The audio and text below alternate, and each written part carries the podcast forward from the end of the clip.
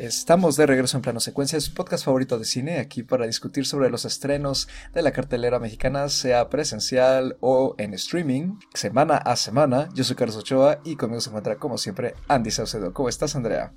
Hola, ¿qué tal? Muy bien, contenta. Ya un poquito nerviosa, la verdad. últimamente estás muy nerviosa. Sí, es que ha estado muy interesante este cierre de año y como hemos estado tocando cosas súper distintas, creo que también eso me, ha metido en, aprietos. Creo que hoy más que nada es por el tema, por Marvel. Creo que, ya hemos hablado por aquí de, varias películas y ya estábamos esperando justo esta. Entonces sí, estoy un poquito ansiosa también. Sí, sobre todo porque el balance Marvel últimamente aquí en este panel no ha sido tan positivo y esta película eh, pues llega un poco a cambiar eso. Pero pues, antes de continuar, también está aquí, como siempre, Anita Escárcega. ¿Cómo estás, Anita? Hola, muy bien, muy contenta. Yo también estoy, estoy emocionada el día de hoy por, por estar una vez más platicando de cine y además, pues sí, por platicar de esta película. Creo que creo que nos quitó un más o menos, ¿no? El mal sabor de boca que teníamos con Marvel. Más o menos, podría decirse. Bueno, depende. O sea, para quien no nos ha escuchado en las últimas tres conversaciones que hemos tenido en este programa sobre Marvel, la verdad es que, como dije, no ha salido bien parado, pero argumentamos bastante bien por qué. y con que escuchen no, no basta, porque eh, creemos que en general los tres programas discuten un poco lo mismo.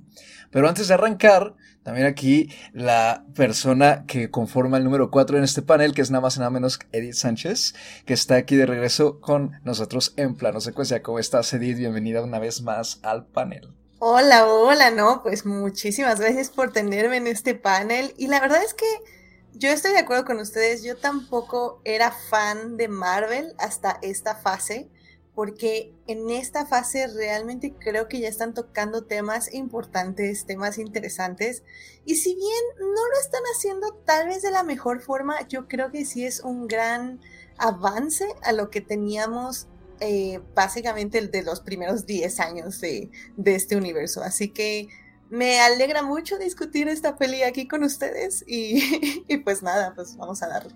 Que es la primera vez que te unes al panel para discutir, este, creo que un estreno comercial. Ya sé. y, siento que en mi podcast solo hablo de, estrenos comerciales, lo cual es muy extraño. y pues sí, en efecto, la película es nada más y nada menos que Black Panther Wakanda Forever, que aquí llega, tengo entendido, con el título de Wakanda por siempre o algo así. La película número 30 del MCU, del universo cinematográfico de Marvel, que es la secuela de La Pantera Negra de Black Panther del 2018 y que vuelve a estar dirigida por Ryan Coogler, quien dirigió la primera parte, quien además ha dirigido Fruitvale Station y Creed, y bueno, eh, tiene ahí eh, una pequeña filmografía ya armada. Está escrita por él mismo y de nuevo lo acompaña en el guion Joe Robert Cole, quien también coescribió la primera parte, eh, protagonizada por Chadwick Boseman, el actor quien interpretó a T'Challa y a la Pantera Negra, hasta pues el 2020, año en el que desafortunadamente, como ya sabrán, falleció debido al cáncer el 28 de agosto, a los 43 años. Y pues aquí el elenco en su mayoría regresa de la primera película a también a rendirle tributo. Están de vuelta Leticia Wright, Lupita Nyong'o, Danai Gurira, Winston Duke, Angela Bassett, Florence Kazumba, Martin Freeman, Julia Louis Dreyfus. Se unen al elenco eh, Micaela Coel y Dominic Thorne en papeles secundarios. Y también llega eh, pues un trío latinoamericano al elenco que incluye a Tenoch Huerta en el papel de Namor, a Mabel Cadena y a la loable María Mercedes Coroy en una aparición especial como la madre de Namor, a quien pudimos ver en La Llorona hace dos años y que también comentamos en este programa. Y pues eh, brevemente, eh, Wakanda Forever sigue a los personajes del reino de Wakanda, los principales personajes de Wakanda, la princesa Shuri, la reina madre Raimonda y a la general de las Dora Milaje, en su duelo y en la situación en la que quedan, digamos, desamparadas emocionalmente tras el súbito fallecimiento del rey T'Challa por una enfermedad eh, de origen desconocido que cobra su vida al inicio de la película y a la par de que sobrellevan el duelo, eh, se enfrentan a la aparición de un nuevo poder, de una nueva potencia, en la figura de Namor, el mutante que es rey de Talocan, una especie de civilización mesoamericana submarina. Estos, eh, Wakanda se va a encontrar con esta nueva nación y se va a desatar un conflicto político de proporción internacional en el que también, como siempre, está metido de alguna forma Estados Unidos. Eh, y a la par de esto, pues Shuri tiene que encontrar su camino para saber si es ella o no la indicada para seguir las huellas de su hermano y adoptar el manto de la pantera negra. Creo que esa podría ser una buena forma de resumirlo.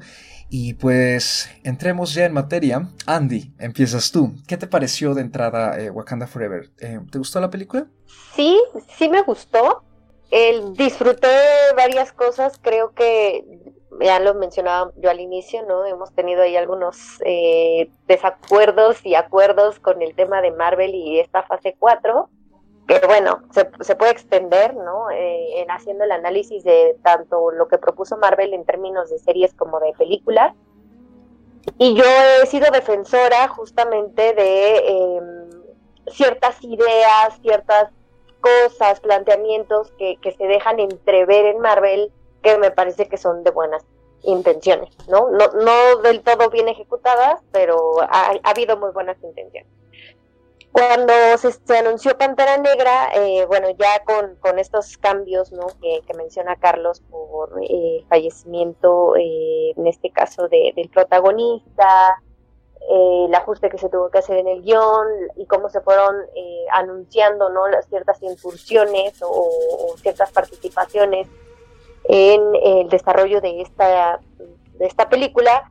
La verdad es que a mí me generó bastante expectativa, sobre todo porque yo siento, sentí y siento, eso sí me, parece que, es parte de cierta continuidad y que se está respetando eh, la idea, el planteamiento original del director y eso me gusta, me gusta que, haya habido cierta continuidad, ¿no? Incluso se agradece a nivel eh, de guion, a nivel de los actores, ¿no? Se, se siente esa continuidad en la actuación, aunque los personajes se, se desarrollen o tengan nuevos planteamientos o tengan eh, pues cierto desarrollo, ¿no? Creo que se siente esa continuidad y no pasa como con otras películas de Marvel, que al haber cambios de director, al haber cambios de, incluso de tono, ¿no? De, los personajes de la, de, la película en sí, los villanos, o sea, el tratamiento que se les está dando a ciertas historias, se siente muy, eh, se siente mucho el cambio, ¿no?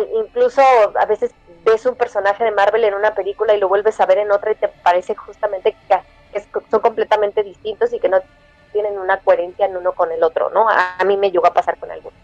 Y en este caso me gusta que sí se mantiene eh, esa línea, hay continuidad, entonces eso lo agradecí muchísimo. Agradecí también eh, el cómo se, se llevó a cabo, cómo se desarrolló de cierta forma pues este inconveniente, bueno, esta tragedia, ¿no? De, perder al actor principal, de no reemplazarlo, también me pareció una buena decisión creo que se tomaron buenas decisiones en términos de hacia dónde va la historia, ¿no? De, de Wakanda y hacia dónde van los personajes de, de Wakanda y eso es algo que me gustó.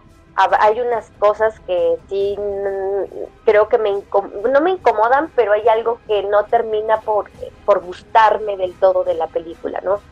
Aún así, eh, como comentario general, a mí es una de las películas de esta fase 4 que puede ser de las que más haya disfrutado, que me convence más y que también me parece que está un poco más redonda en cuanto a la hechura, ¿no? Que está mejor hecha, incluso en efectos especiales, en las actuaciones, o sea, en muchas cosas que vamos a platicar.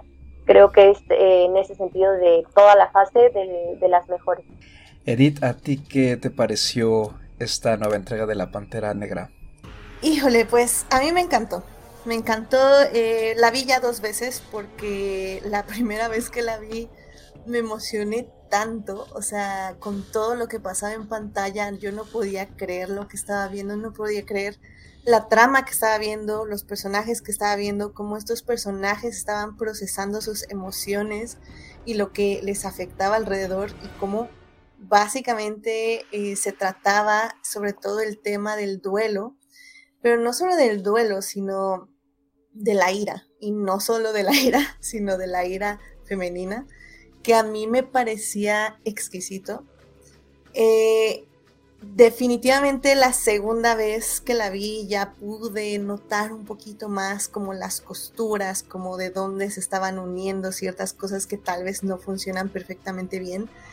Pero creo que estoy de acuerdo, o sea, al final del día ninguna película de Marvel es perfecta, todas tienen muchas cosas que criticarles, pero al final del día, si bien puedo decir algún, una par de cosas malas de esta cinta, sinceramente creo que mi veredicto final sigue saliendo muy, muy positivo. O sea, yo lo decía ayer en mi podcast, eh, que para mí esta es mi película favorita del universo Marvel. Así lo pongo sin dudarlo ni un segundo. Evidentemente, si comparo con las series, ahí ya podemos abrir un poquito el debate porque eh, las series creo que han hecho muchísimo mejor esta reflexión sobre eh, los personajes, con los arcos de los personajes, pero evidentemente es otro formato. No hablo nada más de que uno está en televisión y otro en cine, sino que estamos hablando que una serie tiene de 6 a 8 horas para explorar a esos personajes, mientras que una película, incluso esta que es de las que más dura, que dura 2 horas 40, eh, pues sí es un tiempo muchísimo más limitado, ¿no? en general creo que eso fue lo que me, encantó la primera vez que vi. Luego, cuando ya me, me puse a investigar todos los detalles de la producción, de cómo se entrenó a los actores, cómo este, se hizo las investigaciones, no solo de la música, sino también del, idioma, que se habla maya yucateco durante una gran parte de la cinta. Em, la música eh, que hizo Ludwig Goranson, cómo investigó para hacer todos estos pequeños detalles. O sea, yo me obsesioné con la música, es algo que amé de la película y generalmente es algo que me pasa muy desapercibido. Me, me emocionó esta cinta y no solo me emocionó de, de la acción, sino me emocionó que vi realmente una historia, vi un director que se interesa por contar una historia, por tener un contexto social y político, y con todo esto hacer una película de acción entretenida que se ubica perfectamente dentro del universo Marvel. Anita. Yo, yo estoy un poco como Andy. Creo que sí, efectivamente, de esta, de esta cuarta fase de Marvel es la mejor película que, hemos visto. Me, me, gustó bastante, la disfruté muchísimo, la volvería a ver, claro. Me pasó igual que Edith, la, me obsesioné yo también con la música, la amé. Y hay muchos elementos que le suman, que le suman muchísimo a la película y creo que vale muchísimo la pena mencionarlos, ¿no? Como son el diseño de producción, el diseño de vestuario, justamente lo que menciona Edith, ¿no? De todas estas, pues de toda la investigación que hay detrás para poder poner de una manera muy respetuosa una representación, pues de estas dos culturas, que, sabemos que existen, que existieron y que tienen gran fuerza mm, en cuanto al contexto político actual incluso, ¿no? Entonces, me gustó mucho todo eso de la película, lo disfruté bastante, pero sí también hubo algunas cosas que me descolocaban de vez en cuando. Eh, ya pasaremos un poco después a esos detalles, pero en general la película me gustó bastante. Yo estoy igual, o sea, creo que la película es, me parece, la mejor versión que pudo haberse creado de, de esta secuela a partir de las circunstancias en las que pues nació, o más bien las circunstancias a las que se vio lanzada esta secuela, ¿no? Porque Kugler justamente ya había terminado el guion eh, cuando Boseman fallece, ¿no? Entonces prácticamente tuvo que reescribir toda la película junto con su co-guionista. Y creo que en esas circunstancias, pues que son completamente impredecibles y están fuera de cualquier tipo de control, eh, la decisión no solo como tú has comentado, Andy, de no volver a hacer un cast para T'Challa, sino reescribir la película alrededor de su ausencia, me parece que fue la más sensata y que también permitió desarrollar estos personajes que si bien no se habían quedado tan terciarios en la película anterior o tan en el fondo como ocurre con otros personajes secundarios del universo Marvel en sus respectivas películas, eh, todavía algunos o la mayoría eran bastante unidimensionales, ¿no? Y entonces con esta película se dio la posibilidad de que pues, crecieran, de que viéramos otras facetas, ¿no? En particular de quien yo diría son, digamos, tres tercios del protagónico repartido, ¿no? Que son Okoye, eh, Raimonda y Shuri, ¿no? El, tres tercios, eh, tres cuartos, perdón. El otro cuarto es Namor, por supuesto. Entonces me parece que las terribles circunstancias de la película, em, su producción y concepción, meten a los personajes en un camino muy inesperado y que en general sale rindiendo buenos frutos. Que eso yo creo que es el mejor acierto posible ¿no? de la película. También estoy muy de acuerdo con lo que acaban de comentar tú y Edith, Ana, em, sobre el diseño de producción. La música a mí también me pareció maravillosa. No he escuchado la banda sonora sola, pero sí me, llama mucho la atención, destaca muchísimo y eso en particular en el MCU eh, pues da de qué hablar porque si algo que se le ha criticado al MCU como franquicia en general, aparte de sus eh, traspiés eh, narrativos, es que son pocas las películas en las que la música suele destacar y que el trabajo de composición en general no, no suele tener mucha chispa, ¿no? solo hay algunos temas y algunos compositores como Giacchino, por ejemplo, ¿no? Entonces, eh, el trabajo de Goranson a mí sí me parece muy, muy loable. Me gusta también, eh, digamos que tres cuartos del elenco nuevo, en particular el elenco latinoamericano, me encanta. el resto del elenco nuevo creo que tengo mis reservas, porque creo que ahí hay problemas de guion, ¿no? Este, para mí el principal problema que tiene la película es que está demasiado sobrecargada. Y aunque se deja ver, siento que de repente le pesa mucho para ciertos temas que está manejando y siento que se quedan un poquito de lado a lo largo de buena parte del metraje. y eh, bueno, los temas como tal que tú ya mencionaste muy claramente, el duelo y el área, sí me parece que también son muy loables y que los explore de una forma distinta a como los han intentado explorar algunas otras películas previas, ¿no? Sobre todo a partir de, de lo que pasó con eh, Endgame, ¿no? Y bueno, más bien con Infinity War, ¿no? Con el chasquido de, de los dedos, que pues se agradece un poco que aquí lo mencionen, ¿no? Porque en las películas anteriores ya estabas como muy hecho de lado. Kugler claramente es alguien con una visión más autoral, incluso si se trata de una película comercial y perteneciente a una franquicia, entonces está, está muy bien, creo que es, sirve muy bien como homenaje para el eh, Chadwick Boseman, también sirve como homenaje para el propio personaje de, de T'Challa y es una película lo suficientemente emotiva como para querer invertir nuestro tiempo y emoción en ella y al mismo tiempo lo suficientemente entretenida para pasar un buen rato y que se siente una entrega mucho más completa y redonda, creo yo, eh, que pues el resto de la fase, en particular con la película anterior, ¿no? Que sí creo que aquí, digo, Edith, tú no la comentaste eh, en este programa, ¿no? Thor amor y trueno, pero pues sí, eh, pues nos llevamos un chasco verdaderamente grande, ¿no? Entonces, creo que en sí la película es bastante aplaudible. Eh, y por ejemplo, respecto a cosas que a mí en lo personal me gustaron y no sé si queramos, eh, no sé si quieran poco a poco arrancar a partir de ahí para ir desmenuzando un poco más. justamente el exceso de subtramas es lo que a mí no me termina de cuajar y no porque no me gusten las subtramas, sino porque siento que están insertadas de una forma muy extraña, que parece ser que de repente quitan demasiado el foco de donde debería estar, pero me deja con sentimientos encontrados porque en general lo que meten estas subtramas está muy padre.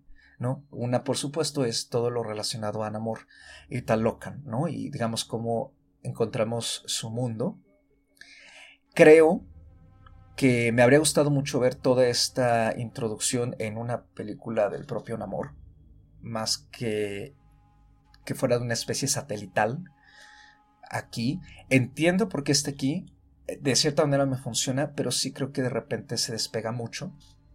Sin embargo, las dos cosas que sí no me gustan, y, puedo decir claramente no me gustan, son las otras dos subtramas que me parecen que no aportan mucho y que de, hecho desentonan con la película que es bastante seria, que es la subtrama de Everett Ross con el personaje de Julia Dreyfus que yo sigo sin entender cuál es su propósito. No me sirve, no me sirvió en la serie donde salió, no me sirve aquí. Eh, Ross me parece que no tenían, eh, no tenían que ponerlo a hacer, entonces por eso sobra mucho. Creo que se le pudo haber eh, metido a Wakanda de una forma muchísimo más práctica. En todo caso, si querían recuperarlo para esta película. y siento que sus escenas quitan mucho tiempo, demasiado a pesar de que no son tantas. Y el otro personaje con el que yo tengo mucho problema es el de Iron Heart interpretado por Dominic Thorne, que creo que desentona mucho, no solo porque creo que la actriz no está bien dirigida, sino que además me parece un personaje repetitivo y además creo que no me cuaja con lo que están, eh, digamos, viviendo eh, los las tres, eh, digamos, coprotagonistas, ¿no? que ya mencioné en general. Creo que podría, además, o sea, creo que si se va a introducir como un personaje que va a tener su propia serie y donde va a tener siete horas, como ya dijiste tú, para ser explorado, creo que podría haberse introducido ahí de una forma muchísimo más natural como lo han estado haciendo con otros, como Mrs. Marvel, y habernos puesto aquí, pues quizás sí al científico genérico en turno, a meternos a este personaje que está impostado ahí y cuya secuencia, sobre todo de acción, esa secuencia eh, nocturna, también me parece que es la peor filmada de la película. Sí, yo también tengo problemas con los personajes, no creas, y si bien no, o sea, yo mencionaba la parte justo del desarrollo del guion y la historia y todo, creo que también hay cosas que le sobran, ¿no? Eh, en ese sentido y que le hubieran sido más utilidad, ¿no? Eh, quitarlas, porque este personaje, eh, o sea, entiendo que tiene que haber intromisión de Estados Unidos, pero, híjole, creo que aquí sí se la pudieron haber ahorrado. Creo que incluso el, personaje de, Martin Freeman, ¿no? Que es este agente de la CIA, la relación con su esposa, que además yo dije, o sea, ¿esto qué? Perdón. Ellos están insertados justamente por la parte de esta chica que es Riri, ¿no? La, la científica que se supone está desarrolló o desarrolló una máquina para detectar, ¿no? El vibranium. Pero, o sea, creo que si lo, o sea, yo lo pensé, yo dije, si me los quitas, no los necesito. O sea, son tiempo en pantalla que bien pudieron omitirse, ¿no?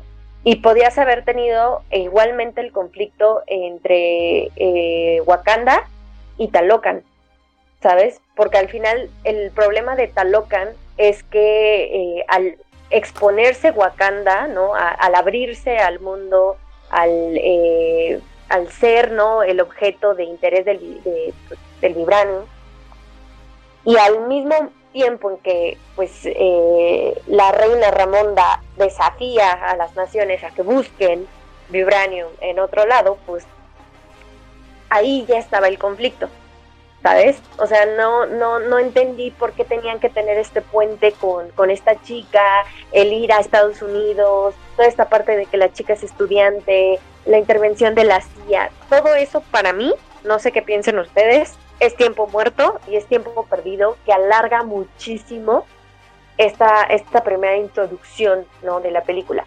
Ahora bien, yo veo una película que es el resurgimiento de la pantera, ¿no? O sea, estamos despidiendo a la pantera negra que era eh, interpretada por Chadwick Boseman. O sea, es este hermoso homenaje al inicio y vamos a, eh, a lidiar con todo ese duelo y ese duelo es el puente para el surgimiento de una nueva pantera. Así lo vi yo, ¿no? Entonces estamos hablando también ya prácticamente de otra película que da el origen a un nuevo superhéroe. si te estás enfocando en eso y además metes, como dice Carlon, toda la parte de Talocan, con todo ese desarrollo de Namor, de Namora, de, de, pues, de esa civilización que está bajo eh, pues, en el mar, ¿no? Creo que con eso ya tenías mucho material y ya eras muy rico para generar un conflicto muy interesante, para desarrollar a los personajes, para hablar del colonialismo, o sea, de verdad tenías todo, ¿no? Y a mí esas partes muertas de, Estados Unidos, de la CIA, de la chica, incluso son las partes que menos me gustan en términos de cómo están hechas, ¿no? Son las que tienen los chistecitos, son las que tienen eh, ciertos eh, diálogos que, que no me sirven, ¿no? Entonces, en ese sentido estoy de acuerdo con Carlos. Yo le hallo esa falla al desarrollo del guion, ¿no? Al desarrollo de la historia, ¿no? Porque siento que se pudo haber concentrado pues más e, ese, tiempo, utilizarlo de mejor forma en el surgimiento de la nueva pantera, en el desarrollo de, esta nueva cultura y se desaprovecha, ¿no? Entonces, eso es algo que, que a mí no me gustó y no me terminó por convencer de la película y por ahí algunas otras cosas, ya hablaron de lo técnico, yo también creo que lo técnico en términos de diseño de producción, vestuario, ¿no? Hay incluso, eh, les digo, me parece que hay muchísima coherencia, muchísima lógica, continuidad en torno a la primera película y a esta, pero también encontré ciertos descuidos, ¿no? Y, creo que responde mucho a las cosas que hemos señalado en, en esta cuarta fase, descuidos en términos de CGI, ¿no? Eh, en, términos de efectos, en términos incluso de montaje, ¿no? De, ciertas escenas que hasta se sienten algunas cosas un poco cortadas. Creo que es algo que está adoliendo mucho al universo Marvel, al menos en las películas. Creo que se ve o se nota menos justamente porque el director se, se siente un trabajo de un director comprometido con la película ¿no? No alguien que está entregando la tarea, ¿no? Alguien que de verdad se comprometió con el proyecto desde la primera película, se siente menos, pero creo que sí adolece mucho el, universo Marvel de este tipo de, señalamientos, ¿no? Y de situaciones que quizá en la primera película al menos yo no noté este tipo de, de fallas. A lo mejor yo ya me puse como un poco exquisita, pero no sé si también ya fue es, que ese es el otro punto al que quería llegar. No sé si a ustedes les pasó o no sé si fue la copia que vi yo en el cine, porque creo que a mí me tocó una sala donde la pantalla también estaba muy oscura. Le faltaba definición también a ciertas imágenes. Sobre todo esta parte de, Talocan, ¿no? Desde que está eh, su introducción en este como buque, ¿no? En donde están eh, los científicos justamente explorando en el mar buscando este, eh, el vibranio, me pasó que no veía yo nada y que solo se veían siluetas y que los efectos incluso eh, en este caso de la, de la escena no me gustaron, o sea, se, se, se sentían raros. Y también ahorita que lo mencionó Carlos, en esta escena de la batalla de noche, en donde creo que es esa a la que se refería, sino que me, ahorita me corriges, Carlos, que es justamente en donde eh, Namora eh, alcanzan a Suri y a Okoye. este, ¿no? Es esa, también me pareció, o sea, me, descolocó mucho. Es justamente a partir de que aparecen Namora y Atuma, bueno, que llegan al puente y que salen los tal talócanos, que la escena mejora para mí porque como que se tranquiliza y reposa y se ilumina, pero la persecución yo no entendí nada. Sí, claro, porque además este no tiene no tiene sentido, pero sí les digo no sé si era la copia de, la película que, yo vi en el cine en el que yo la vi, pero sí visualmente a mí me dejó no del todo contentas la calidad, ¿no? Eh, de ciertos efectos, ¿no? Pero les digo, eso ya es más cuestión como de, de perspectiva mía, ¿no? Pero creo que sí resaltaría esos dos aspectos de, de lo que no me gustó. Eso en términos de guion y esto en términos de aspectos técnicos. Ufa, yo, yo he estado haciendo notas porque, porque estoy en completo desacuerdo. o sea, estoy de acuerdo en la esencia, pero no estoy de acuerdo en... Bueno, más bien. En nada. Lo entiendo. lo entiendo, pero, pero tengo justificaciones. y es que miren, o sea, yo Marvel llego con la, la, ahora sí que con bajísimas expectativas. A mí que una película Marvel me sorprende es porque realmente me sorprendió. O sea, yo pienso que voy a ver una basura y, y esa es como mi idea. De hecho, para Thor Ragnarok, no, perdón, para Thor, ¿qué es? Thor La Love and 4. Thunder. Esa. La 4. o sea, me tuve que preparar mentalmente un mes que iba a ver una basura, porque a Taika Waititi lo amo como actor, pero lo odio como director, o sea, lo odio con toda mi alma. Y efectivamente, Thor Love and Thunder eh, la sufrí cada segundo, o sea, no, la, la odié. Yo solo la vi por Natalie Portman. Y en ese aspecto, pues ahí relativamente bien hasta que me la refrigeran. Pero bueno, eh, primero que nada me gustaría decir justamente esto de la pantalla oscura. Eh, estoy completamente de acuerdo. La primera vez que la vi, efectivamente, desde que llegué yo ya sabía que el proyector estaba mal, porque se veía mal, porque tenía un deflicker, etc, etc. La segunda vez sí, literalmente viajé para verla en, en una pantalla IMAX que tienden a estar calibradas y efectivamente mejoró mil veces mi experiencia. Creo que si no pueden ir a verla en una pantalla IMAX o en un cine nuevo, pues sí, ni modo, hay que aguantarse un poquito esas partes para que cuando ya la saquen en Disney Plus puedan apreciarla un poquito mejor la película en ese aspecto. Porque sí creo que el director tiene una intención con la oscuridad, sobre todo en Tlalocan, porque es una ciudad de bajo hasta abajo, hasta abajo, hasta abajo del agua, y evidentemente ahí no llega la luz. Entonces creo que en su discurso está bien, pero efectivamente los proyectores de México no están preparados para ello.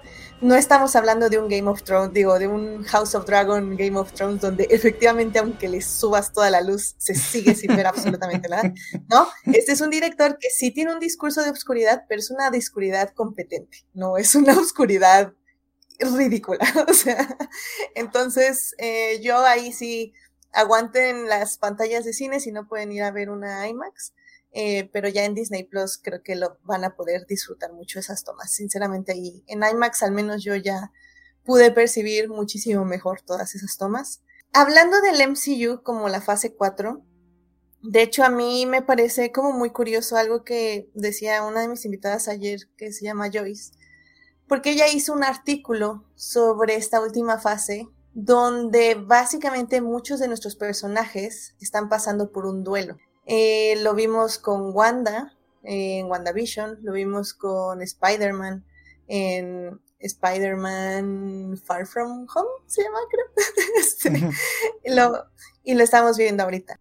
Sí va ligado a las tramas, pero también es una parte para preparar al público para dejar ir a los personajes que ya conocíamos o que conocimos durante 10 años y empezar a abrazar a los nuevos personajes. Por eso los personajes que ya conocíamos tienen que pasar por este duelo para que los nuevos personajes en otras series y en otras películas lleguen y abracen a las nuevas este, tramas, las, nuevas aventuras, por decirlo de alguna forma. Incluso yo diría que Thor eh, Love and Thunder podría ser en algún punto de esa interpretación una parte de duelo, ¿no? Es este. Entonces, creo que, por ejemplo, el guion de Wakanda Forever, originalmente el director, el guion hablaba sobre el duelo de T'Challa al perderse cinco años de la vida de su pueblo, de la vida de su gente, de la vida de su familia, y regresar a este mundo ya cambiado, ya nuevo, y cómo él tenía que procesar todas estas emociones. Literalmente, este Ryan Coogler era el único director de todo el MCU que sí se iba a referir a esos cinco años perdidos, porque absolutamente nadie más lo está haciendo, lo cual también me parece un despropósito, pero en fin. Y el guion cambia ahora al duelo de perder a Chadwick como T'Challa. Eh, al cambiar el guion, cambian ciertas tonalidades, siento yo. No, obviamente estaría padrísimo leer el guion que iba a ser, pero no creo que lo tengamos nunca. Pero sí siento que sí se ve dónde se conservan ciertas tramas que se iban a tocar con T'Challa y estas se cambian para que Shuri las adopte. Es, es un poquito complicado explicarlo porque creo que tiene que ver mucho con el female gaze, que es algo que siento yo que esta película no tiene porque sí son personajes femeninos, son personajes femeninos complejos, son personajes femeninos que sí expresan y se les deja expresar sus emociones, porque siento que sus personajes, más bien los personajes masculinos que hace Ryan Coogler, sí son personajes que tienden a mostrar emociones. Entonces, él sabe describir emociones, él sabe cómo mostrarlas en sus personajes, pero no necesariamente cumplen los requerimientos para ser una female gaze. En este tono, todas las tramas o todas las subtramas que les llaman, a mí sí me sirven y no se me hacen subtramas, de hecho se me hacen tramas. Eh, sí, estoy de acuerdo, Iron Heart eh, es la cuota Marvel de necesitamos introducir un personaje y toma, hazle como quieras, pero introdúcemela y Ryan Coogler es como, fine. Necesitaban una, comillas, comillas, damisela en peligro, él lo hace. Ironheart desde los cómics sí es más inteligente que Tony Stark, entonces realmente eso a mí no me preocupa porque aquí, aquí los personajes o son extremadamente inteligentes o son extremadamente idiotas, pero eso, eso a mí no me molestó para nada, nada más simplemente fue como necesitaban que pasara esto. Ironheart fue como Riri Williams, fue el excelente, eh, la excelente manera de hacerlo porque así introducimos un nuevo personaje. Vamos, o sea, X, o sea, está bien. Ahora, eh, hay dos cosas. Namor para mí no es el villano de la serie, digo, de la película. Eh, Namor es el antihéroe. Namor es el espejo de Shuri. Recordemos que Shuri eh, llega a un punto cuando está en la fogata, su mamá le quiere enseñar a, superar su momento de duelo, o no a superar, sino a, a, empezar a dejar ir ese dolor. Y no la obliga, o sea, no le está diciendo como, ah, ya, supéralo, niña. No, o sea, ella le dice, mira, yo lo hice así tal vez te sirva a ti. Y ella que dice, ella dice, es que si me pongo a pensar en esto, si me pongo a pensar en mi hermano, lo único que voy a querer es quemar, lo único que voy a querer hacer es quemar el mundo y a todas las personas que están ahí. Corte A, llega el antihéroe, llega el amor, y es efectivamente este deseo y esta necesidad de Shuri de quemar el mundo. Namor igual en, su larga, podemos decir larga porque sí dura mucho, pero súper necesaria introducción a, Talocan. Nos muestra su amor por su pueblo, su respeto por estas personas, su necesidad de protegerlo. Conecta con Shuri de una forma tan emocional, tan diplomática, tan real de realeza, que ambos, evidentemente en ese momento, se ven como los dos lados de una moneda. Y el asunto es que aquí Namor no se va a detener, o sea, no tiene estas restricciones morales que tiene Shuri. Y él sí realmente es como no, o sea, y le dice, cuando estabas con tu madre dijiste que querías quemar el mundo, pues vamos a quemarlo juntos. es cuando yo dije, porque a mí me encantó, a mí me encanta cuando el héroe o la protagonista se refleja en el, en el villano, en este caso en el antihéroe, ¿no? Y, creo que por eso a mí me parece un amor tan importante, porque es todo el reflejo de Shuri de dónde puede ella volcar su ira que no sea el mundo. O sea, ella se está restringiendo de quemar el mundo, pero ya que Namor hace lo imperdonable, comillas, comillas, porque este, soy del equipo legal de Namor y tenemos nuestros argumentos perfectamente viables para decir por qué él no hizo lo que hizo. Este, em, en el momento que hace lo imperdonable, comillas, comillas, eh, Shuri ya tiene el, la viabilidad legal y moral de querer volcar toda su ira hacia él. Lo cual hace eh, al final de la película. Y, y tiene que ser este camino de perdón y de justamente encontrar un poco esta paz interior de decir es que a través de toda esta violencia no vamos a llegar a nada, donde ella tiene que efectivamente aceptar el, manto que se le da. Y yo no lo digo desde que se pone el traje de la pantera negra, porque ahí, es, ahí no lo acepta, ahí ella está llena de ira, llena de odio, llena de venganza. Lo acepta literalmente hasta la última escena, lo cual me parece bellísimo.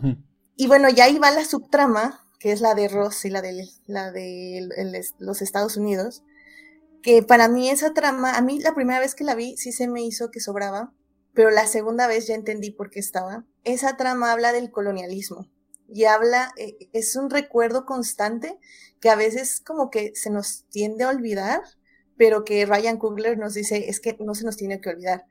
Estas dos naciones son naciones marginadas, naciones que en cuanto caigan, el mundo se va a lanzar como, contra ellas como cuervos. Y tiene, tenemos que recordar con Ross de que Estados Unidos nada más está esperando a que se tropiece Wakanda para quitarle todo lo que tiene. Y Shuri lo entiende un poco al final, o sea, dice es que si nos estamos destruyendo eh, nosotros dos, efectivamente, como le dijo Namor, las únicas naciones que se van a beneficiar de esto son otras. Entonces ella tiene que llegar como a esa conclusión, pero también Ryan Coogler nos tiene que enseñar por qué Wakanda y Tlalocan son enemigos del mundo. Y es un poco por ser naciones marginadas. Sí, que ya sea con la Da Fontaine o como se llame su personaje, que tiene que ver con una trama más grande de villanos, etc. Sí, ya eso ya es MCU, estoy de acuerdo, ya es como... Eh. Pero creo que simplemente Ryan Coogler nos lo agrega porque nos dice, no olviden nunca que el verdadero villano aquí es Estados Unidos, o específicamente el gobierno de Estados Unidos. Y esa es parte de la subtrama social y política que está muy leve, pero está ahí. Y eso es lo que también me gustó mucho de, esa... Bueno, ya que lo entendí de esa forma al menos, fue cuando ya la disfruté más, al menos esa subtrama también. Yo, yo, también estoy de acuerdo en que Namor no es el villano. Namor definitivamente es un personaje, yo creo que es ya muy generalizado que todos queremos ver más de este personaje, todos queremos ver más a Namor, todos queremos ver una película de Namor. Creo que es un antihéroe muy bien escrito, me encantó a mí su personaje. Tiene además justamente estos puntos muy bien pensados y muy bien planteados también en la película, ¿no? Que es justamente todo el discurso colonialista. No nada más habla del colonialismo que vivió su pueblo y que los orilló a, a migrar al mar, sino habla del colonialismo moderno que ejerce el gobierno de Estados Unidos sobre cualquier otra nación con gente de color que tiene recursos, ¿no? O sea, cámbialo por petróleo, cámbialo por minerales, cámbialo por el recurso que tú quieras, pero vaya, es, es algo real, es algo tangible, es algo que existe en el mundo de hoy. Por eso a mí me gustó mucho el personaje de Namor, y me gustó mucho también esta dualidad que tiene con Shuri y todo la, toda la evolución que vive el personaje de Shuri a lo largo de la película, porque sí nos habla de un duelo, pero también nos habla justo, como decía Edith, de la, de la ira femenina, ¿no? del enojo que, que existe dentro de ella por la muerte de su hermano, por el contexto social, político que vive por estar ahora ella pues en una posición que no querría ella tomar en un principio, ¿no? Sino que tiene que tomarla en la ausencia de su hermano. Los personajes femeninos me parece que están muy bien escritos. En cuanto a estas subtramas que, ya mencionaba Andy, más que sobrarme el personaje de Ironheart, a mí me pareció que su mood no iba de acuerdo con, el resto de la película. Yo, yo no sé hasta qué, más bien qué clase de serie es la que ella va a tener, pero a mí me pareció que su, que su personaje está escrito de una manera muy ligera, muy unidimensional, y, y, por eso es que choca con el resto de los personajes, por eso es que choca con la película en sí, porque por un lado tienes una película que tiene estos personajes tan bien desarrollados, que tiene estos personajes tan tridimensionales, tan complejos y de repente te meten a este personaje que sí, ok, entiendo que es una introducción nada más, pero queda, queda mal parada, siento, porque sí tiene, tiene una personalidad y tiene ahí unas pocas intervenciones, porque no es mucho, que no cuajan del todo, que no cuadran del todo con el resto del, del, del background que tienen todos los demás, que hay una potencial guerra en puerta por algo que ella hizo para el gobierno y hay naciones enteras buscándola, hay gobiernos enteros y hay pueblos enteros queriendo matarla y ella todo el tiempo haciendo así nada más sus comentarios como de adolescente boba, ¿no? Así como de jijiji, jajaja. Y es como, a mí eso fue lo que me descolocó con su personaje. O sea, estoy de acuerdo en que había que meterla, estoy de acuerdo en que había que introducir este nuevo personaje, pero sí me parece que la manera en la que está escrito y la manera en la que está insertado no cuadra con el resto de la película. En cuanto a la subtrama del personaje de, de Freeman, pues realmente es muy poquito lo que sale, ¿no? O sea, son, son pequeñas inserciones como, pues a mí me parecieron un poco sin relevancia, sí. Podría decir que me sobraron, pero creo que en general a la película yo le hubiera podido reducir unos 30 minutos de metraje. No nada más hablando de estas subtramas, sino también a mí, y eso a lo mejor es algo muy personal, a mí las, las batallas me parecieron demasiado largas, las escenas de batalla me parecieron demasiado, que se alargan demasiado al grado que a mí me distraían como de lo que estaba pasando fuera de. Al igual que la escena de la persecución, se hicieron muy largas. Me gustó mucho que sí fuera bastante larga la, la introducción o, esta, esta historia que cuenta Namor del inicio de su pueblo, del origen de su pueblo. Sé que es largo, pero eso me gustó, lo disfruté muchísimo. Todo lo que tenía que ver con, con el presentarnos esta civilización que no conocíamos, me gustó bastante, aunque también me pasó en mi sala que, que estaba demasiado oscura y me hubiera podido gustar más apreciar de una mejor manera pues el Talocan pero vaya, eso también entiendo que, tiene que ver con, la definición y con el, calibre de la pantalla, pero todo eso a mí no me sobra. Lo que sí me sobra es que siento que estaba temporalmente demasiado extendido el tiempo en pantalla de las batallas. No sé. Pero es que, ajá, o sea, es que yo sé que, que, a lo mejor eso puede ser muy personal porque yo sé que hay gente a la que sí le gusta mucho ver escenas de batallas larguísimas, ¿no? O sea, yo sé pero a mí en lo particular, a mí me distraían como de lo que estaba pasando en el resto de la película, porque de repente es como de, bueno, ya llevamos cinco minutos viendo esta pelea y, y como que ya me distraje y ya no sé qué está pasando, ¿no? Pero vaya, creo que en general la película, si bien se disfruta mucho y visualmente es preciosa, creo que sí me sobra un poco de metraje que podría recortarle tanto de las subtramas como de las, de las escenas de batalla. Sí, yo creo que ahí estoy un poco igual. Eh, siento que sí se nota un poco cuando las... Y no, no hablo ya en particular de esta película, creo que sí se nota cuando las escenas de este tipo se están estirando más de lo necesario. Eh, a mí me pasó más con las películas previas de esta fase, en particular con Spider-Man. Eh, sí sentí que...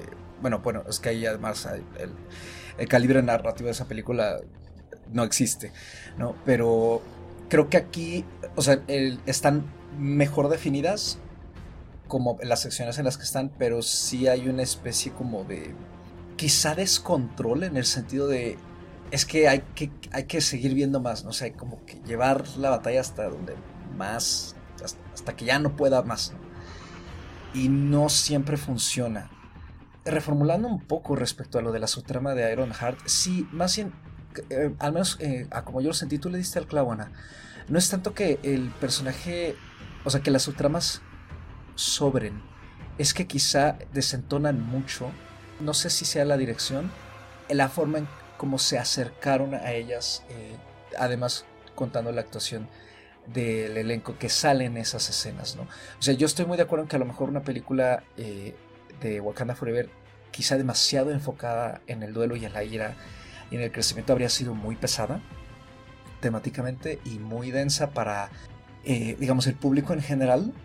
Entonces, pues tiene que haber este contrapeso que, como tú dices, ¿no, Edith? Que pues, claramente el personaje de Aaron Hart está escrito con, eh, pues, con cierta ligereza. Yo, yo creo que es un personaje que al tener esa importancia, ¿no? que supongo yo va a adquirir en la fase venidera, eh, merecía una introducción más reposada y mucho mejor trabajada en su propia serie que impostarlo aquí.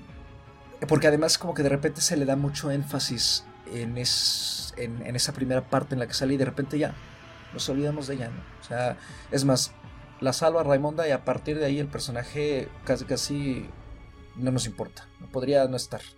Creo, creo que es más bien ahí lo que frena la película como la frena a tantas otras de, de Marvel en general es también la necesidad de a fuerzas querer tender puentes hacia lo que viene con personajes nuevos, caras nuevas. es la cara nueva de rigor, como tú dijiste. Lo que se está planeando en el trasfondo. Quizá sea la edad, ¿no? Pero a mí, al menos eso, en lo personal, hace 8, 10 años me emocionaba bastante. Ahora creo que es al contrario, porque creo que sí puede quitar el foco de las partes esenciales ¿no? de la película o de lo que la película podría explotar aún mejor. ¿no? Sí creo que, eh, si bien pues se agradece un poco esa ligereza, eh, digo, también esto ya no es culpa de la película, no es un sueño lo que a mí me habría gustado, ¿no? A mí sí me gustaría haber visto una película aún más densa, ¿no? Eh, es muy curioso lo que tú comentas, este, Edith, respecto a lo de los personajes en la fase 4 como un duelo. Estoy de acuerdo, creo que la mayoría justamente está pasando por eso, a pesar de que no he sido muy fan de la fase. Pero a mí algo que me da mucha... me intriga, más bien que me intriga mucho es que a pesar de esta intención, Marvel le tiene mucho miedo a jugar en serio con, con, las emociones, o sea, realmente hacer hacernos sufrir.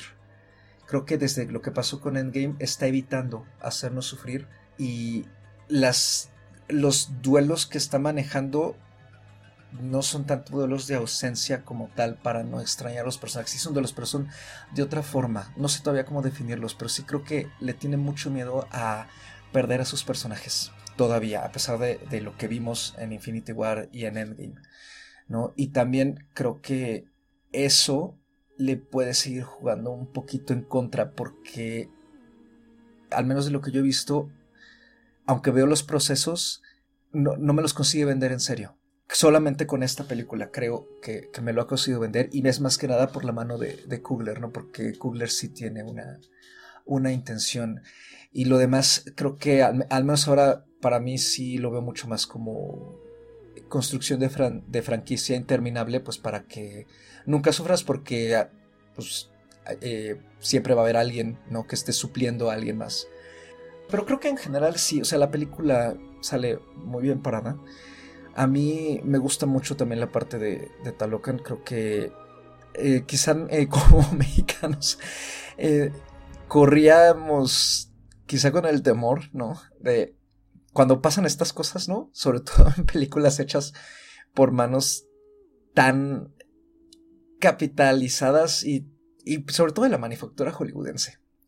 Acercaros a la película y decir, ¿cómo demonios van a torcer nuestro bagaje cultural de tal forma que eh, termine sintiéndose todo menos auténtico y autóctono, ¿no? Creo que el trabajo ¿no? de investigación y de concepción que hay alrededor de toda la cultura de, del Reino del Amor es impresionante. O sea, me parece que no solo respeta mucho nuestro bagaje, sino que además le da su propio misticismo, lo homenajea y también incluso se da el lujo de jugar un poco con él. ¿no? A mí un detalle es súper fugaz, ¿no? Que me encantó, es que ver que están jugando el juego de pelota bajo el mar. Me gustó muchísimo. Ese nuevo mundo al que nos acerca el MCU en esta ocasión es todo un acierto. Eh, se siente fresco, se siente novedoso. El elenco también está genial, ¿no? Creo que Huerta lo hace súper bien. Eh, Mabel Cadena no se queda atrás. Entonces, me parece que además son dos ediciones muy, muy frescas al universo. Tengo ganas de seguirlos viendo. Creo que yo para ir cerrando, eh, pues sí, sí creo que es una película del MCU, la primera en varios años que volvería a ver eh, con gusto, ¿no? Para seguirla eh, desmenuzando. Sobre todo creo que esa sección central, que si bien sí parece que se despega un poquito, ¿no? De lo demás con tanta explicación, es cierto, es pues cae en, en el pecado del exceso de expositivo, no sé si se habría podido haber manejado con un poquito más de soltura. Creo que en general lo hace bastante bien. Vamos, creo que esa es una sección que valdría la pena eh, visitar varias veces, ¿no? En, particular, eh, no hemos hablado mucho de eso, pero el elenco creo que lo que hacen Danai Gurira, Leticia Wright, Lupita Nyong'o y Angela Bassett es fenomenal. En particular, de hecho, creo que Bassett está hasta desaprovechada. O sea, creo que donde está la aprovechan muy bien. Eh, pero creo que se podría haber aprovechado aún más. Sin tocar tanto el spoiler, a mí en lo personal creo que el. Pues que el personaje de Raimonda ya no esté. Eh, no sé todavía cómo me siento al respecto. Porque creo que ya con el duelo de T'Challa. Creo que había bastante. Y hacia el final creo que lo de ella queda un poquito olvidado. Aparte por las condiciones extra digamos, diegéticas, ¿no? De la película, ¿no? De la situación con, con Boseman. Creo que la que sí está muy desaprovechada es Micaela Coel. Eh, su personaje de a, Senka, pues podría no estar, tristemente. Me da la impresión de que no supieron cómo introducirla, como que a lo mejor le hicieron el cast y ya a la mera hora el personaje resultó muy reducido. Eh, lo cual, pues, es gacho, ¿no? Porque creo que es una actriz eh, que ha dado mucho de qué hablar ahora con la serie de I May Destroy You. Con lo que ella hizo aquí, pues a mí me supo a poco, me ha gustado verla más, pero pues fuera de eso, creo que recomiendo mucho ver la película. Si no se han sentido pues tan inspirados con Marvel últimamente como nos había pasado aquí, creo que es una buena película para retomar un poco el amor por el universo y quizá repasar de nuevo La Pantera Negra. Yo lo hice. Ah, me seguí quedando con la misma opinión de esa película que ya tenía. Pero pues eh, al menos yo para Wakanda Forever yo cerraría con tres estrellas y media. Sí, concuerdo muchísimo con los puntos fuertes de la película. Le, estoy ahí totalmente de acuerdo en términos de lo que mencionaban de, del casting y de la buena aportación y de lo refrescante que es ver eh, estos nuevos personajes como Namor ¿no? y, y Namora y todo lo que conlleva. Eh, además, me parece que es como, no es la primera vez, pero ya estamos viendo mutantes, ¿no? Dentro de las narrativas de, del universo Marvel. Entonces eso les puede dar mucho también para ir hacia, hacia otros lados. Esperemos que, que, sepan aprovechar justamente pues la buena recepción, ¿no? Que, que tuvieron y que se puedan desarrollar de mejor forma para darnos, pues como lo que decía Anita, ¿no? A mí sí me gustaría igual ver una película de enamor, ¿no? No sé si una serie, pero pues si ya se hace algo, pues qué mejor para, para nosotros, ¿no? Que podamos ver eh, o continuando con, con, esta historia, pues tengamos un poco más de material. En ese sentido, hay algo que, me gustaría resaltar y también lo, lo mencionó Herida al inicio, ¿no? Es esta forma de abordar eh, y de darle muchísimo peso a los personajes femeninos sin acentuar la típica frase de, ay, poder femenino, ¿no?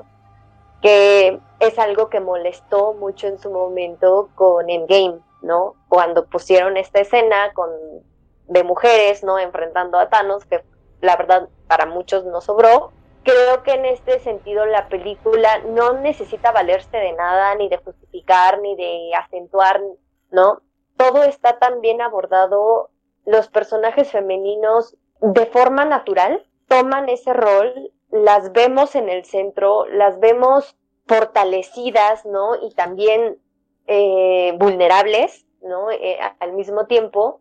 Y las buenas actuaciones y hacen que, que se valore justamente eh, pues el cómo llevan a los personajes a, ese foco, ¿no? Sin, sin tener que estar llamando la atención ni, ni acentuándolo, ni diciendo, hey, mira, aquí estoy, yo soy mujer y estoy llevando una película, ¿no? O sea, eso me gustó mucho, me gustó mucho que, que estuvieran estas actrices en el centro y que tuvieran esta oportunidad de cierta forma de brillar, ¿no? De que brillaran sus actuaciones y de los personajes en sí. ¿no? Entonces se agradece mucho también que, que, haya este tipo de películas en donde podamos ver eh, un desarrollo mucho más justo para las mujeres que ya también habíamos mencionado no de, de ciertos papeles de, de otras películas de Marvel en donde o se quedaban a medias, o era un poco chantajista, o no le hacía justicia al personaje, ¿no? O la reducía a personas histéricas o, mujeres que no controlan sus emociones, ¿no? Entonces creo que aquí está mucho mejor enfocado y mucho mejor llevado eh, ese sentido y concuerdo con lo que dijeron Ana y Carlos, ¿no? Ya para cerrar también yo lo mío, esto del personaje de Riri Williams, de Ironheart, creo que ahí más bien mi punto es cómo están metiendo a este tipo de personajes. Lo vimos en Doctor Strange con el personaje de América Chávez, ese mismo planteamiento, una chica que está en peligro porque es poderosa en algún sentido.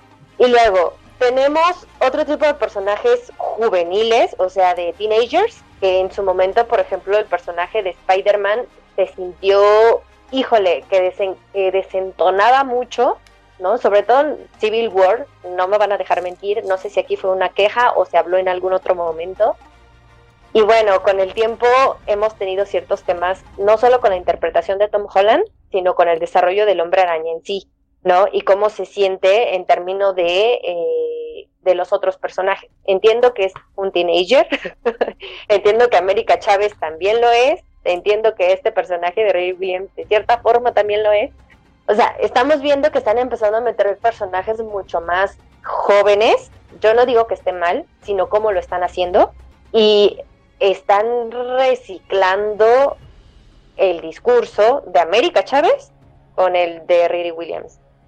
Ahí, ojo, nada más. A mí me parece que están haciendo ese mismo planteamiento para meterlas en la película y después la película se va por otro lado porque ellas dos pasan a un segundo término, en donde ya después no tiene nada que ver con ella. Y volviendo a lo que me gustó de la película y que comparto con todos ustedes, me parece que, vale mucho la pena verla. Esperemos sigan manteniendo esa continuidad, ese foco en, pues en temas importantes políticos, que eso estoy totalmente de acuerdo. Creo que deben de concentrarse justamente en eso, aunque una cosa es concentrarse en el tema político y otra cosa es de verdad hacer crítica política y me parece que sí se queda lejos en ese sentido la película, ¿no? O sea, no sé si ese era su objetivo, tampoco me, parece que se asome, ¿eh? ¿no? que haya un sentido de crítica del colonialismo de Estados Unidos o que Estados Unidos, porque pues al final Marvel es sinónimo de Estados Unidos, ¿no? O sea, es como un exponente de, del poderío, del colonialismo, de, del consumismo, ¿no? de la globalización, o sea, eh, y me parece difícil que la película pueda llegar a ser un punto de señalamiento o de crítica a las prácticas estadounidenses. Ahora bien, sí aborda temas políticos, ¿no? Y creo que eso lo hace bien. Y me gusta que, al menos sí se arriesga en, en muchos aspectos, ¿no? Y para mí es una película de tres estrellas y media.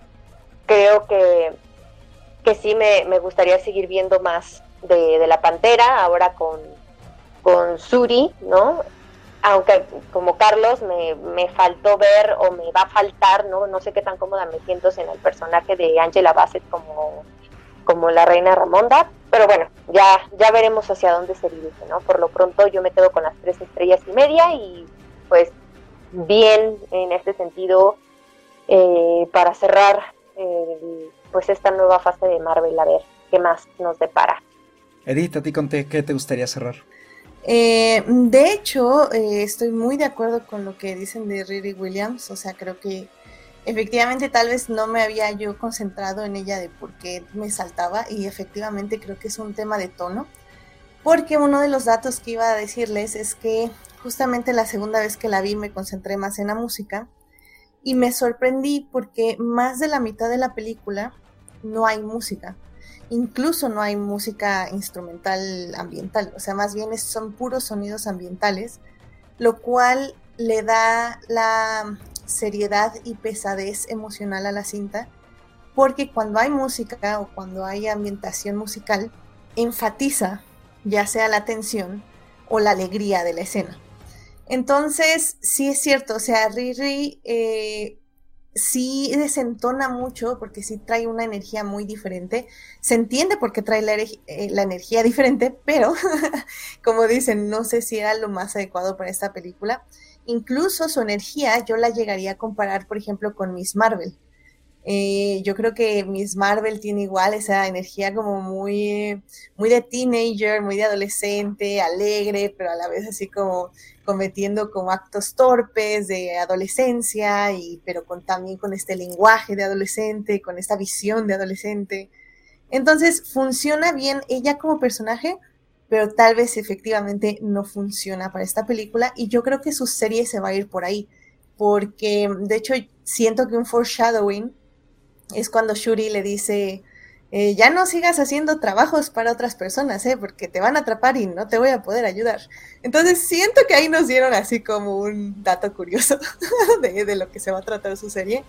Pero sí, o sea, va a ser eh, definitivamente un ambiente muchísimo más parecido a Miss Marvel que, no sé, a WandaVision, ¿no? Entonces, bueno, eh, que también eso me llamó mucho la atención de lo que estaban mencionando ahorita, del adolescente perpetuo. Y es que creo que es una queja que efectivamente se tiene de Spider-Man, de cómo Marvel quiere extender el periodo, el periodo de adolescencia de Peter Parker lo más que se pueda. Y yo creo que ya hasta el mismo Tom Holland, pues ya se hartó, si no fue por esta última película, yo creo que sí ya los hubiera empezado, se hubiera empezado a quejar más públicamente. Porque efectivamente, o sea, Peter Parker va a ser el, una de las personas más experimentadas de, del MCU que vamos a ver tal vez en la siguiente fase y sigue siendo un adolescente. Entonces, este, ahí, ahí sí creo que tiene Marvel un, problemita que no sé qué tanto quieren dejar a los adolescentes siendo adolescentes, que también va de mano con algo que mencionaban, que es que Marvel sí le tiene miedo a la seriedad. O sea, Marvel no quiere tramas serias, por, por lo cual nunca se tocó que medio mundo desapareciera literalmente, eh, ¿cuántos? ¿Cinco años? literalmente nos dieron una escena de terapia y fue como, muy bien, sigamos con la trama. Entonces, como, ok. Creo que Marvel se sorprendería si empieza ya a hacer cosas un poquito más serias o experimentar con cosas más serias, se va a dar cuenta de que su público es muy diverso, sobre todo ahorita, porque estamos hablando de gente que vio Iron Man 1 hace que 10, 12 años que ya literalmente es una persona adulta después de 12 años y que sí quieren ver ya tramas más serias y que al mismo tiempo puede entregar sin ningún problema series como Miss Marvel que son para gente más joven y que funcionan muy bien para gente joven y, digo también para gente adulta, a mí me encantó Miss Marvel, pero bueno, sabes a quién va dirigida la serie. Entonces creo que Marvel al igual que con todas sus otras franquicias, tiene que aprender a diversificar sus productos, más cuando estás haciendo tantas cosas por año en cine y series, o sea, no temerle a la, diversificación, ¿no? Y sobre todo no temerle a la seriedad. No digo que todo tiene que ser serio, ¿no? Que flojera, pero ciertas cosas pueden ser serias. Y, y en esa parte, creo que este guion es serio hasta donde se lo permiten. Porque como bien comentaban, eh, sí, o sea, sí hay un discurso social y político y sí estoy de acuerdo que es súper superficial, o sea, no, definitivamente no creo que ni, o sea, sí es una crítica porque es una crítica per se, incluso en Amor, cuando, este, cuando nos dan este flashback, hay una parte que no he oído muchas quejas, pero ahí está una crítica a la Iglesia Católica. Pero efectivamente es tan rápida y tan sutil, comillas, comillas, que tal vez no se entiende como crítica, lo cual lo ayuda, porque Marvel no quiere controversias políticas. Pero si puede el director o Ryan Coogler realmente quiere meter una ahí como escondida abajo de las algas marinas, lo hizo y, y, le salió muy bien, porque casi nadie se dio cuenta. Pero eso también es como lo irónico, ¿no? Porque es una crítica política y social, una política crítica social si nadie la nota, mm, ahí podemos también como discutirlo, ¿no? Y, bueno, yo tampoco estuve como muy de acuerdo en el guion de que, de que Angela Bassett terminara su incursión en el MCU. Creo que esta era una cosa que tenían del guion anterior, que iba a ser evidentemente un punto climático con T'Challa, y que creo que se podía lograr de otra forma aquí. O sea, no era necesario literalmente torturar tanto a tu protagonista. Eh, podía estar en un coma, podía, este, no sé, o sea, literalmente hay como 1400, 1700 opciones, o sea, no, y que, y que pasara a Shuri exactamente el mismo proceso. Entonces sí, lamento mucho dejarla ir, a mí se me hizo una de las partes más importantes de la cinta, sus, O sea, los tres discursos que da me parecen increíbles, lo hace muy, muy bien. yo no siento que está desperdiciada, yo siento que la usaron muy bien en los momentos que la usaron. Sin embargo, sí siento que es un desperdicio dejarla ir. Eso sí estoy como muy de acuerdo. Sobre todo porque Shuri al final no quiere gobernar, no quiere ser reina. Entonces, o sea, como que no, no siento que fuera necesario tener esa pérdida. Podías tener la pérdida falsa, lo cual hubiera tal vez agradecido un poco más. Em, y ya, nada más para terminar, la cinta me encanta en su representación femenina, me encantan sus personajes femeninos porque son complejos, porque muestran emociones, porque nadie les critica sus emociones. Me encantó la representación masculina también. Si bien Amor es una un contenedor de venganza y odio, también es, también es una presencia masculina que realmente se preocupa por su pueblo, aunque no tome las mejores decisiones políticas. Pero, por ejemplo, en Baku, me parece una excelente representación masculina de una persona con una alta energía eh, masculina, para repetirme, pero que al mismo tiempo sabe escuchar, sabe dar consejos, sabe seguir a sus líderes, aunque sean comillas, comillas, niñas. Y, él mismo dice, pues es que ya no, no creo que después de tanta pérdida ya seas una niña, ¿no crees? Entonces, creo que esa es la representación masculina que necesitamos, es una energía muy positiva, muy asertiva y, me encanta. Pero en el aspecto de personajes femeninos, creo que podemos hacer mejor y podemos hacer más. Porque sí siento que mi única queja de la película es que estos son personajes masculinos que, digo, perdón, personajes femeninos que fácilmente se les puede intercambiar por hombres. Porque no hay un female gaze yo sí creo firmemente que Ryan Coogler es un director que no tiene female gaze como otros directores hombres, porque hay directores hombres que tienen female gaze. No digo que un director sin female gaze no puede escribir personajes femeninos, lo hizo Ryan Coogler, lo hizo muy bien, se sienten muy bien los personajes, pero hablando de Marvel y de su universo, necesitamos más directoras o incluso o guionistas o incluso directores que sepamos que tengan female gaze, pero preferiblemente directoras. Y por eso luego pasan esas cosas como WandaVision. Tenemos una female gaze increíble en el guion, en actuación, en todo, en una maravillosa serie. Y luego llega el director súper misógino de, de Simon Raimi a destruir al personaje, ¿no? Entonces, amé los personajes femeninos, pero podemos hacer algo mucho mejor. Pero a ver la película, la voy a volver a ver como siete veces. He estado obses con el soundtrack y para mí es la mejor película del MCU hasta el momento, para mí, porque yo odié los anteriores 10 años. Las vi todas. Sí, fui ese fan que vi todas las películas y todas las películas salía como... Eh, y fue hasta esta fase que me empezó a gustar y creo que fue para mí una excelente manera de cerrar esta fase y me emociona lo que sigue. Voy con expectativas reservadas porque luego me salen con un Doctor Strange o un Thor Love Thunder y... pero, pero me gusta lo que estoy viendo y como digo, no todo tiene que ser para mí, eh, pero con que nos den esos productos de vez en nunca, de vez en nunca. De vez en nunca y, y, como digo, y sí les voy a seguir exigiendo porque se puede mejorar, se puede mejorar y lo están haciendo muy bien en las series. Ah, yo sí le puse cuatro y si bien la segunda vez que la vi quisiera bajarlas a tres y media, me voy a esperar a la tercera vez que la vea porque probablemente la voy a seguir dejando por cuatro porque porque para mí sí fue, son muchos detalles, o sea, creo que como decíamos, con la producción, el guion y todo, para, o sea, como película de Marvel le pongo cuatro estrellas, como película en mi vida, con todo lo que tengo, sí le pongo tres y media, incluso tres, pero para Marvel le voy a dar cuatro, porque no me importa, cuatro para Marvel. Pues me gustó, me gustó mucho esta, esta nueva clasificación que puso Edith, porque para mí tiene mucho sentido. O sea, me pasa, me pasa muy igual. Es que claro, tiene mucho sentido, porque mira, o sea, uno tiene ya sus estándares para una película en general, pues, ¿no? Para una película que bien puede ser una película que fuiste a ver a la cineteca o que viste en movie así elevadísima, y bien puede ser una película que viste normal en la tele.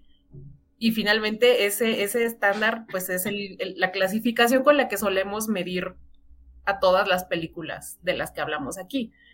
En esa clasificación yo igual me quedo con 3.5 como película Marvel también le pondría cuatro.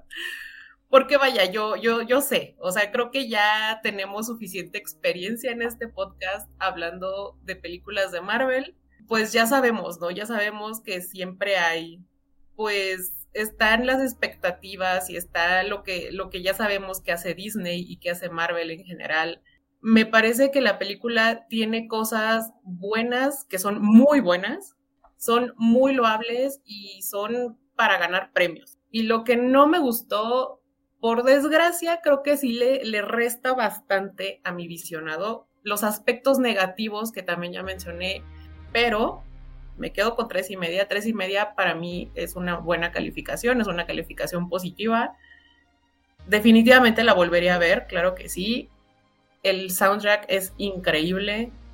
Todo el aspecto visual en cuanto a la producción es precioso y todo el trabajo que hay detrás de esta producción, de estas investigaciones, de todo este respeto que se hizo, que se tuvo para, para hacer un vestido, una pieza de joyería, una línea del, del, diálogo, o sea, yo creo que es un trabajo muy, muy, muy valioso y pues vale muchísimo la pena verla. Entonces, pues yo me quedo con, con tres estrellas y media.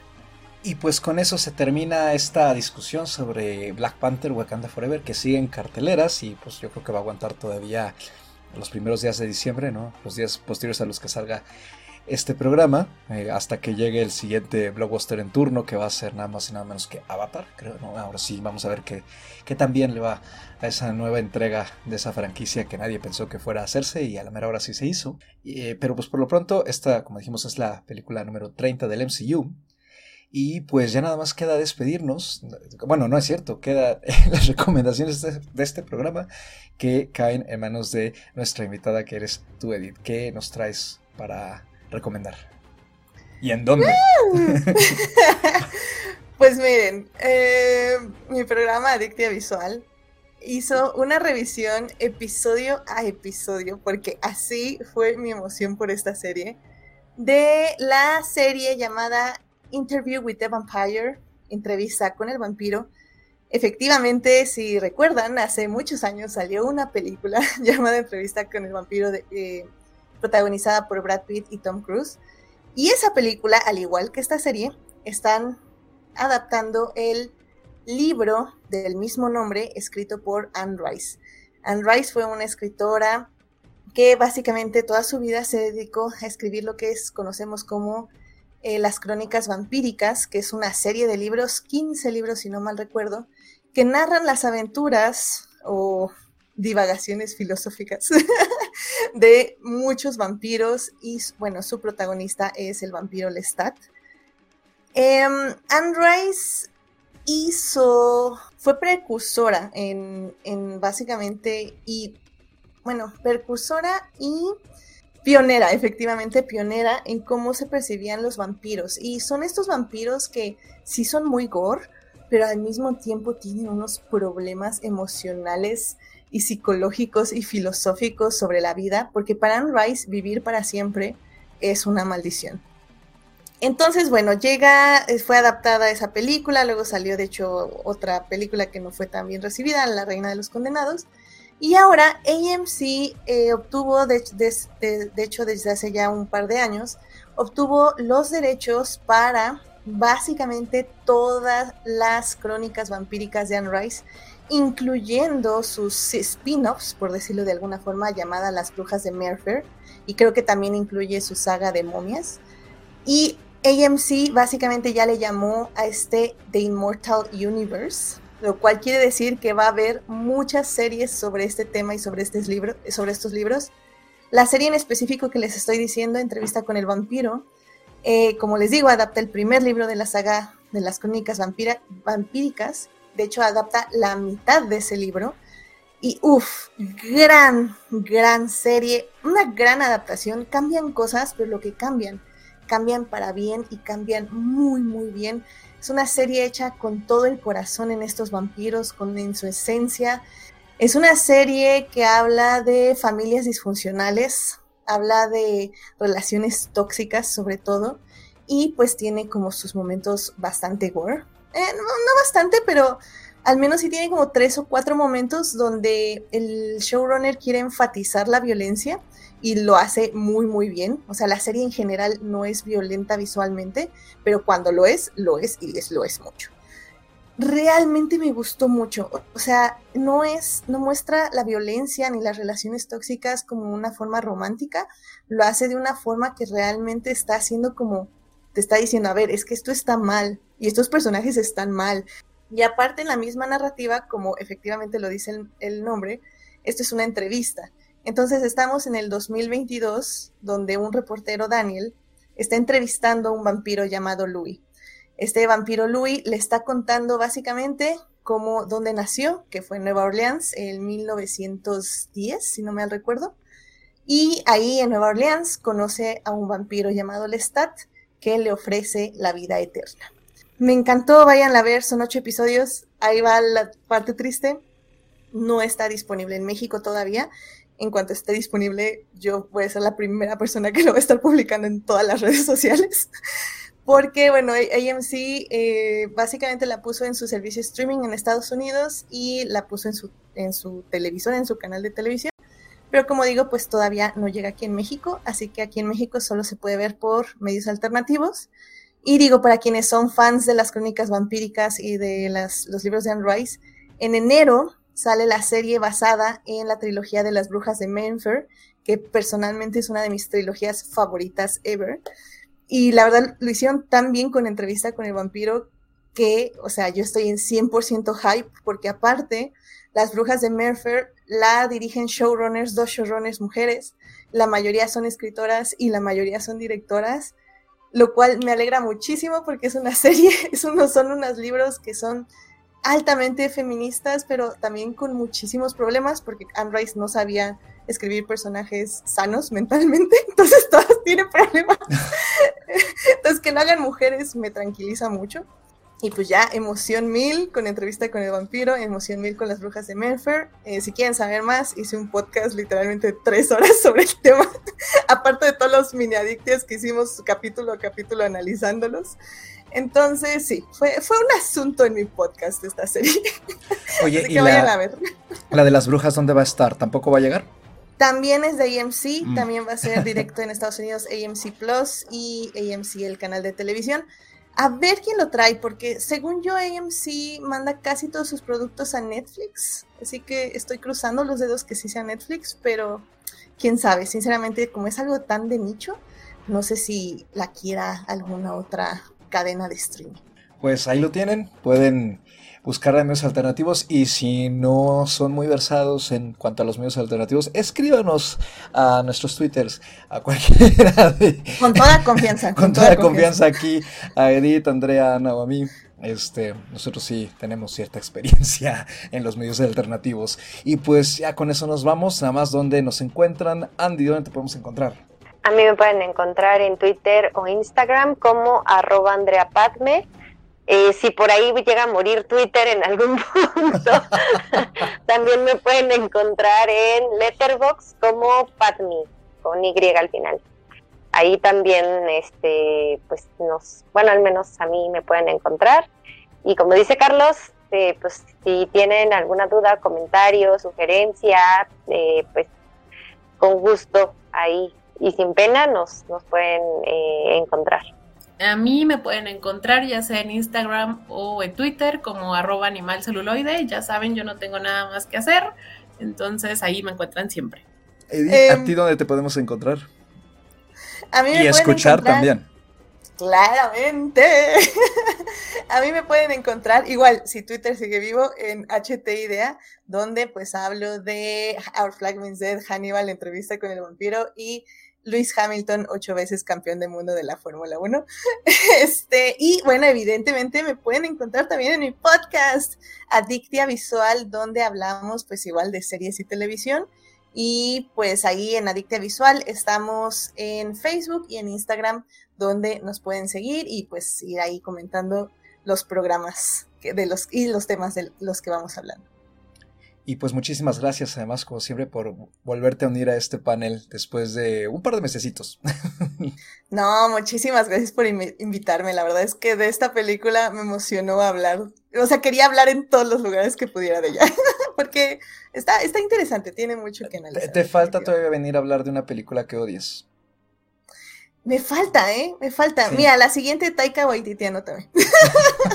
Creo que aquí no la vamos a comentar tampoco, pero alguna saldrá, alguna saldrá. Alguna saldrá, no te preocupes. y pues a mí me encuentran en Twitter eh, todavía como arroba mrcarlos8 en dígito y una A minúscula, lo mismo para Letterboxd o si no con mi nombre, Carlos 8 ahí, para que me sigan según lo que voy actualizando de cine. Este, les adelanto, vayan a ver TAR, por favor, si cuando se estrene en enero, porque para cuando salga este programa ya no va a estar en la Cineteca, aunque quizá esté en el circuito, más bien en el circuito alternativo de la muestra este, de aquí a enero, o cuando se estrene en enero, váyanla a ver, por favor, váyanla a ver, vayan a ponerle un altar a Kate Blanchett. Y pues este programa, como todos los demás, lo pueden encontrar en sus plataformas de podcasting favoritas. Sigan disfrutando de la cartelera presencial o en casita, en cualquiera de sus servicios de streaming, que creo que ahora sí ya perdí cuenta de cuántos son, o hay demasiados, pero pues para, para, gusto los colores, ¿no? Tal cual, para gusto los servicios de streaming. Pásenla bonito, cuídense mucho y sigan disfrutando del cine como siempre. Nos escuchamos en la próxima emisión. Hasta luego.